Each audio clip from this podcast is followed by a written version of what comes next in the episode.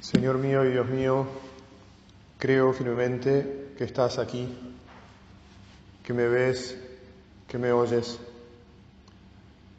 Te adoro con profunda reverencia, te pido perdón de mis pecados y gracia para hacer con fruto este rato de oración. Madre mía Inmaculada, San José, mi Padre y Señor, Ángel de mi guarda, intercedan por mí. Bueno, en el camino de nuestra vida y de, encontrarnos con Dios en lo más profundo de nuestro ser, que dicho de otra manera es encontrarnos con nuestro ser más profundo, el ser suyos, Evidentemente el hombre encuentra, la humanidad encuentra eh, un principio que va en sentido contrario, que se opone a, ese encuentro, a esa conciencia de hijos, como decíamos antes, a esa conciencia plena de lo que realmente somos, y a aquello a lo que estamos llamados, a, lo que llamamos nosotros los cristianos la santidad, ¿verdad? La vida de Dios. En el mundo hay mal, en la vida de los hombres hay mal, en nuestros corazones hay mal. A pesar de que tal vez hay personas, incluso vos misma o yo mismo, en algún momento nos ponemos a pensar y podemos decir, bueno, no exageremos, che, no es que no sea tan malo, ¿no? Al fin y al cabo, no he matado a nadie, este, y algún etcétera de cosas que efectivamente no hemos hecho por la gracia de Dios, solemos decir nosotros. Pero eso no quita que si en el mundo hay mal y nosotros somos parte de este mundo, eh, tenemos parte en ese mal, digamos. Y no estamos completamente desligados de, de los horrores y de los crímenes que ponen en la televisión todos los santos días. Aunque nos provoquen rechazo, aunque efectivamente no seamos parte primera, parte inmediata o parte plena de esas cosas, somos parte de la humanidad. Y entonces, en, nuestra visión, que es la visión de fe, de la fe cristiana, le pedimos a nuestro Dios que nos ayude a comprender cómo y que nos ayude a apartarnos del mal. De hecho, terminamos la oración del Padre Nuestro pidiendo dos veces. No nos dejes caer en la tentación y líbranos del mal. Es una oración que nos enseñó Jesús, Dios mismo, hecho hombre. Es decir, que este tema de la oposición al bien, de la oposición a Dios, a la santidad, no es un tema, digamos así, eh, bueno, de poca importancia, como pretende el demonio hacernos creer, como si tuviéramos que cerrar los ojos a la realidad del mal. Además, no podemos, porque, bueno, yo gracias a Dios no, veo televisión, pero, pero paso por las habitaciones de los enfermos en el hospital y, y salvo cuando hay fútbol, digamos, que es lo otro que, el otro narcótico que, habitualmente está ahí en las pantallas, las noticias son noticias de crimen, noticias de, barbarie, o sea, noticias del mal. Reina el mal y además lo difundimos, o sea, parece como si nos rebordeáramos, como si tuviéramos un cierto gusto en, que, en, que, eso se repita, ¿no? La verdad que... Y si no, cosas frívolas y también tristes, ¿no? Los programas de, las 3 de la tarde en el que se discute este, sobre todo tipo de, enredos en los amoríos de las personas, que son enredos en el mal, porque, porque si uno va a amar, pues no debería haber enredos, sino que debería haber entrega. Y lo que uno se encuentra allí es egoísmos, es este, envidias, peleas, rupturas, etcétera, alrededor de, los sentimientos, alrededor del amor. En definitiva, lo que llamamos el pecado, hay pecado. Hay obras malas. Por eso San Agustín, Jesús, te pedimos que, que siempre, además de leer tu palabra, sepamos leer a los santos.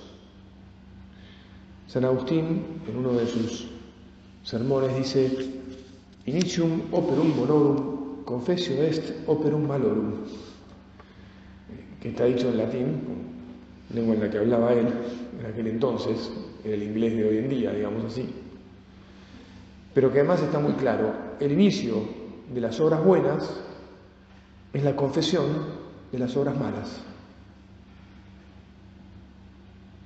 Porque cuando uno acepta, entiende las obras malas que hay, me atrevería a decir yo, en primer lugar, en nuestra vida, en mi vida, Jesús, entonces ya efectivamente estoy como poniendo un límite a esas obras malas. No las quiero, porque las confieso. No las confieso vanagloriándome de ellas, como es obvio, ¿no? No las confieso pretendiendo que los demás las aplaudan y las, no sé, las acepten. Dicho sea de paso y entre paréntesis, hay gente que sí pretende eso, que confiesa sus, sus macanas, su modo de, funcionar por la vida imponiéndose a los demás o imponiéndose sus despropósitos y pretendiendo el aplauso el orgullo de estos y aquellos que pretenden imponer y que imponen con brutalidad. Bueno, pidámosle al Señor que nos salve también de esos orgullos, de los nuestros equivocados y de los demás equivocados. Y que cuando confesemos nuestras malas obras, sea con la clara conciencia de que queremos deshacernos de ellas, de que las reconocemos para poder evitarlas, para identificar lo que no va y poder aplicarle el remedio, la operación, la extirpación que necesitan. Nadie descubre un tumor y lo aplaude y lo deja ahí y dice, ah, qué lindo, fantástico sarcoma, grado 4, aplaudamos que mañana nos mata. Bueno, si uno descubre un, tumor en tal grado, ya tarde lo descubrió, digamos. Mejor que haga algo urgente por otro lado, por el lado espiritual, porque en el lado físico probablemente eh, le quede poco. Pero al margen de eso, así como es de sentido común y recontra obvio que cuando la medicina encuentra algo en la salud, que, está desestabilizando, que está alterando el sistema de la salud. Y entonces trata de combatirlo, de quitarlo, por lo menos de quitarle las cosas que, que alimenten o que lo favorezcan, de frenarlo si no se puede extirpar. Hay cosas que a veces uno las descubre en el cuerpo humano y ya no las puede extirpar. Pero bueno, hay remedios, hay quimioterapias, hay radioterapias, hay todo tipo de investigación permanente para que cuando estas cosas suceden, bueno, y en el espíritu, lo mismo, si querés, con mucha más antigüedad en el conocimiento, en la sabiduría.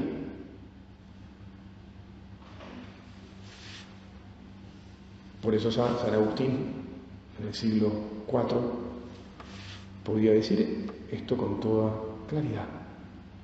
confesemos nuestras obras malas, que esa es la primera obra buena que estaremos haciendo.